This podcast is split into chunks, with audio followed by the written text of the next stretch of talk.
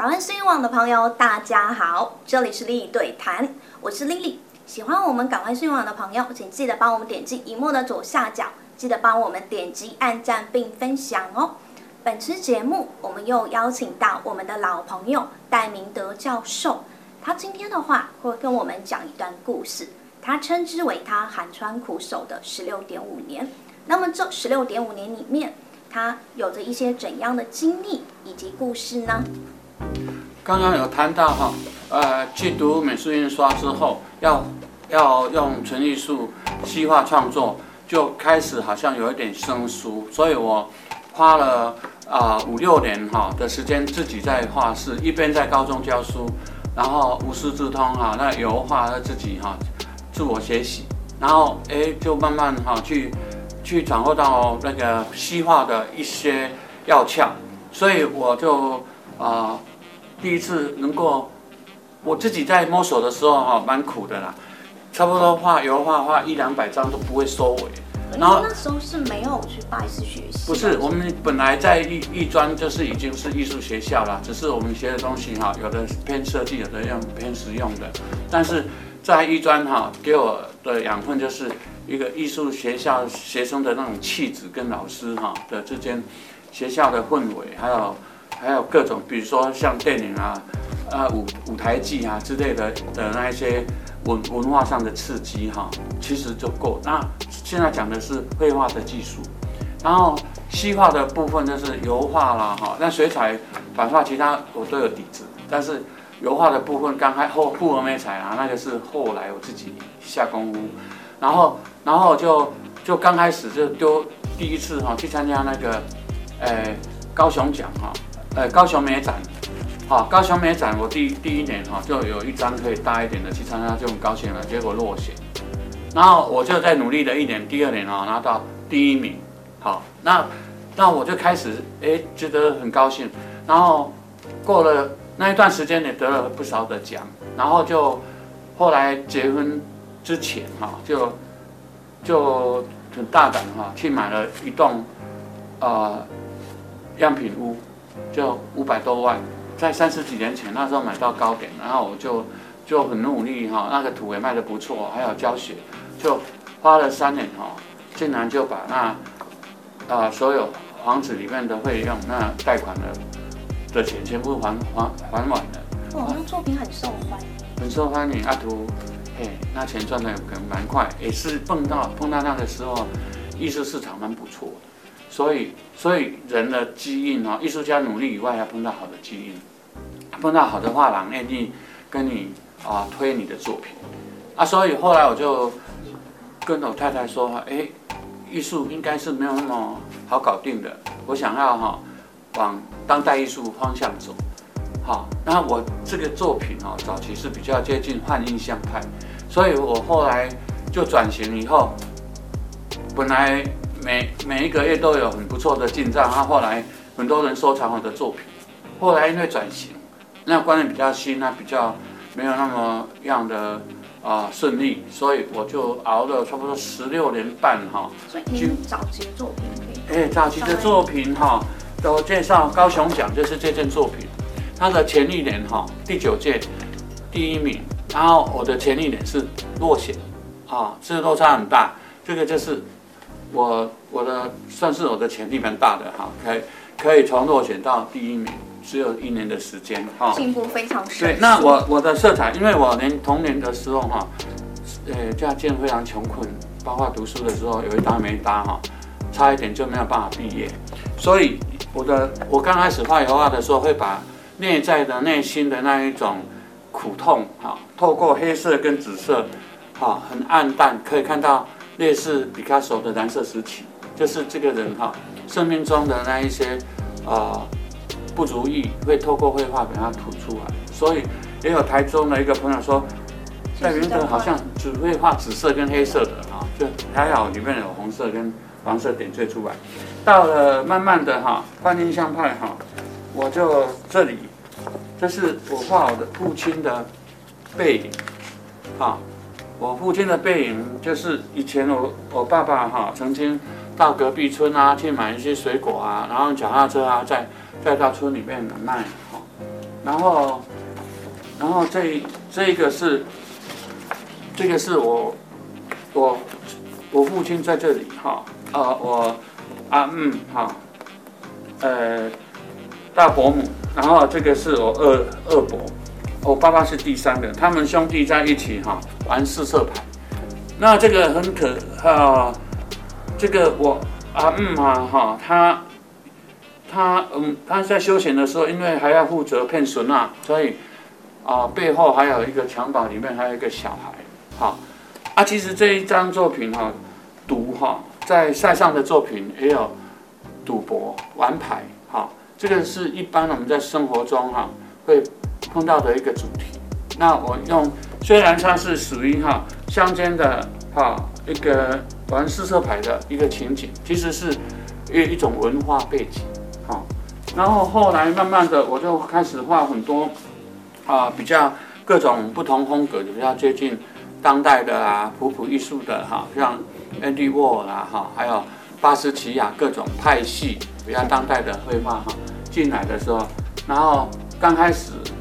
比较接近实验，或者是没有那么讨好啊，做很多造型的作品，然后啊，所以刚刚主持人说我画册二十四本，现在二十五本左右。对，那这些作品哈，也是我自我整理，然后就是透过这漫漫长路这样的自我磨练哈，然后经过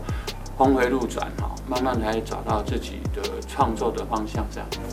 说你在一开始转型想画复古主义现代主义的时候，嗯、刚开始的尝试就是非常的顺利吗？哦，非常不顺啊！哎，不，不是顺不顺啊？本来艺术这条路哈，就是呃你。你一边画，就是给人感觉就是说哈，你还没有抓到哈啊稳稳的个人风格之前啊，当然就是跌跌撞撞啊。一方面啊，画廊有没有看上你，然后收藏者有没有愿意支持你，这些都是啊。如果都没有人接受你的作品，你只好在一直在演绎。一直在转变，一直一直在寻寻觅觅，啊，这个这个就好像啊年轻人在找对象一样哈，寻寻觅觅。然后我们对艺术的寻求哈，一方面是好作品不一定有市场啊，可是啊如果有市场又有好作品，那是当然的更理想，啊，所以如何去平衡？然后我我也是经过那十几年之后哈，发现。呃，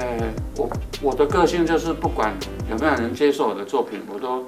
都会啊、很坚持的去画了哈。包括哈，我曾经画过两种最不讨好的图，什么呢？就是我童年的时候哈，有看过哈乞丐，好，那那乞丐哈，我在画乞丐的时候哈，竟然我不用去找找那个图书馆啊，那乞丐的图像，我都自己用。小时候看到那那乞讨的那些人非常辛苦，我就用想象的把乞丐的特质哈，像像这样乞丐仰天长啸，然后衣服破了，然后背后也有流浪者哈，这个在台湾只有火车站少数以外啊哈，那一般以前民间的话，那个过年过节都会有很多寻乞的人，然后我就用想象哈。这样的一个东西，好，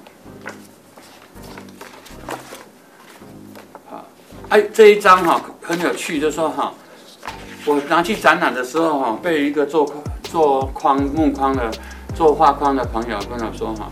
戴老师有点怪，我说哪里怪？他说乞丐一般来讲哈，他们的牙齿没有那么健康啊，好，啊你牙齿画得太好了哈，所以哈就比较怪，好，那。那乞丐里面有包括这种哈，财团背后控制，就是就是有一种专门被黑道控制制去庙宇，然后给他弄成断手断脚之类的哈都有。但不管他已经是乞丐，你就是要对他有一份怜悯的心哈。像这样，好这一系列哈，我我我我那时候我画了十几张蛮大的，一百号以上，好。那那那时候我也没有想到以后会不会有市场，但这些系列哈，我觉得很适合放在美术馆。可是我们台湾对各行各业啊哈的尊重，对乞丐都没有去用人性哈去关怀这一部分，啊，啊不然这些作品，还有我也画过留胡子的艺术家的东西，哈，还有我刚刚说不讨好的，这是画啊美术美术史家哈谢礼华哈，他是艺术家啊，我把它变成一只猪猪一样哈，然后呃，他知道这部作品吗？啊，你把它画他知道，他有一次还还有带他去看的时候，他还问我说哈，这是我吗？不是，他说，戴维特，我问你一个问题啊，是什么？那神秘兮兮的，听说我的画哈，你把它画成两百号，有人买呢。然后他，哎，我那时候没有听出弦外之音，说对呀，哦，老师你长得那么帅，有人买。后来我想一想，他没有表态，他应该要抽成，或是说呃抽那个肖像税。好，他他没有画好，我那时候没有听出奥秘来，我我就装装不知道。还有哈，我现在介绍的，这个是画我十几年前我大哥哈，我亲哥哥，他癌啊，然后我看他那个口腔癌哈，那个嘴巴都只有纱布包住，我舍不得哈，不忍心拿相机拍他，所以我就用简简单的。纸笔哈，把它记录下来。后来都用想象的画，画了一百多张他的作品。那系列哈，那个也没有市场。可是呢，这些作品都充满着情感、兄弟之情，还有对病人啊。然后我我觉得哈，我看了这个东西，就会提醒自己身体要照顾好，啊，不要年老的时候让孩子去麻烦，或是啊患得到癌症也是很麻烦。虽然现在致癌率很高，好。啊，这个是终点之前，哦，比较像版画，啊，感觉上哈，就是好像人生啊，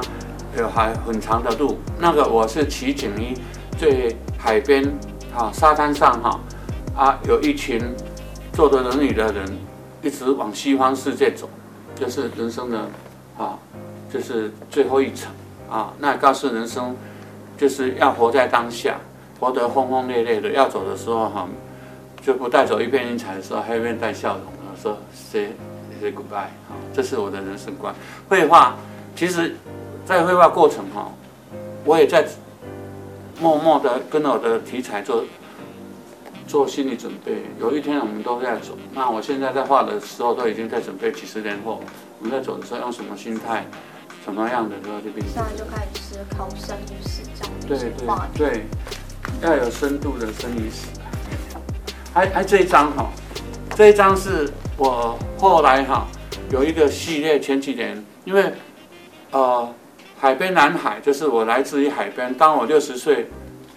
呃以后回自己的故乡，再回望自己年轻的时候哈，啊海边海边的景哈，蚵仔壳哈，养养科哈，还有呃还有那个养科的情形跟一些盐田。好，还有一些炮台，好，那这些哈，就是就是我自己回望我自己的故乡，在把让我回到乡下哈，去寻找小时候的我哈，去跟用透过画画去寻找童年，跟我六十几岁的人哈在对话，啊，刚刚你说我觉得好像大人了，其实啊，我透过画画，我的智慧就算是一个老手，有智慧的。有有美感的，有判断能力的一个一个呃老翁啊，年轻的老翁啊，六十几岁哈，这样。所以这个期间，您是通过画画、有上创作，在进行一个心理上的疗愈吗？那个时候的话，就是整个心路历程。没有错，嗯，对，像我画我哥哥那个一份亲情的那。因因为其实他走了哈，像我画我父亲过世，哈，我我也是吃的非常很很累以外，然后可是也是很不舍，所以我在我父亲过世几年后，我去替他画画像，画完画像以后，我感觉到自己好像没有以后没有人会为我画画像，啊啊，没有人为我用绘画。唱一首歌，好。啊，所以我就想说，那我就自我，呃，自就开始画画我自己，像像你对。那其实我年轻的时候哈，很封闭啊，好就很呃，我后来学摄影哈，有画一些自拍像啊，啊不然我小时候很少有照片，好，但是我后来变成很会整理别人帮人家拍的照片的资料，然后我后来想说我自己也应该做一些啊文件式的啊，叫速写的话来记录我自己。从没有自信，还要不敢，有点羞涩，因为，我们不是长得很帅，啊，然后，然后面对自己就抓自己的，呃，五官的特征啊，那个，呃，头发剪剪的，好，眉毛浓浓的，好，然后这眼睛这里因为长期熬夜啊，这眼袋很深，所以我都画得很夸张，然后鼻子尖尖的，有点有点像荷兰荷兰的，哈。然后嘴巴又像一只小鸟啊，海鸥飞出去啊，然后灵验感好那种特征，所以啊，你呃这个下颚哈又方方的，画一个方形，头发翘翘的，就是我，所以所以我都不用照镜子就可以画出各种不一样的自的自自己呀，啊，所以感觉上就有点俏皮啦，啊，其其实是啊蛮有自己在。在幽默的的过程，其实也是蛮沉蛮蛮沉重的啦。也也许是释释放自己，画画来进行自我的疗愈。对，疗愈，还有还有肯定自己。其实，在不帅中也有一点帅。然后越看越帅。没没没有很帅，就是就是很那个很很很很怪胎的帅。好，非常感谢戴教授今天跟我们分享了他的十六点五年里面的一些经历。下次节目的话，他会跟我们这边讲一下他在历尽这十六点五年以后，他的人生当中发生的一些小故事。我们下次节目再见。